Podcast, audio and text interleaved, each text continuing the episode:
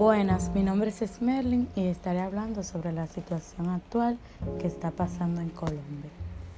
Desde el 28 de abril, en las calles de Colombia se han sucedido las manifestaciones detonadas por la reforma tributaria del presidente Iván Duque.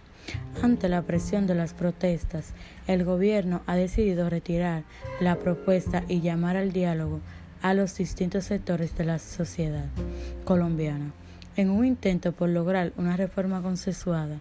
Sin embargo, las movilizaciones masivas son un reflejo de un descontento más amplio frente al Ejecutivo de Duque.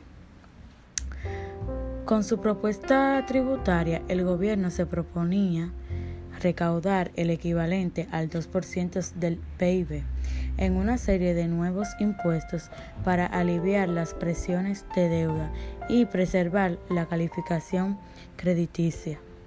Duque siempre intentó subrayar los componentes sociales de la reforma que complementaban también una recta básica.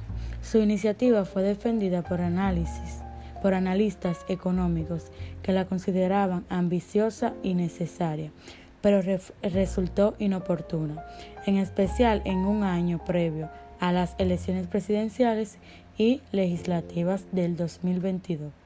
En una encuesta, el 82% de los consultados respondieron que no votarían por los candidatos que apoyarán la subida de impuestos.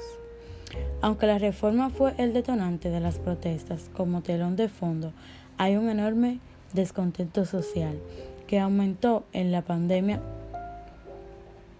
Colombia sufrió en el 2020 una caída de 6,8% de su PIB, la mayor desde que lleva registro.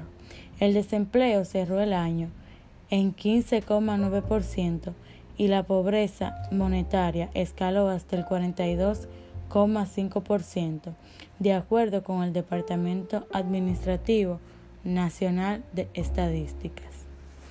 Hasta aquí fue mi posta y espero que hayan adquirido bastante información sobre lo que está pasando actualmente en el país, nuestro país hermano Colombia, y que eh, entiendan que han fallecido muchas personas y tenemos que apoyar masivamente esa protesta, ya que no ha sido muy favorable para nuestros hermanos colombianos. Muchas gracias. Hasta aquí fue todo.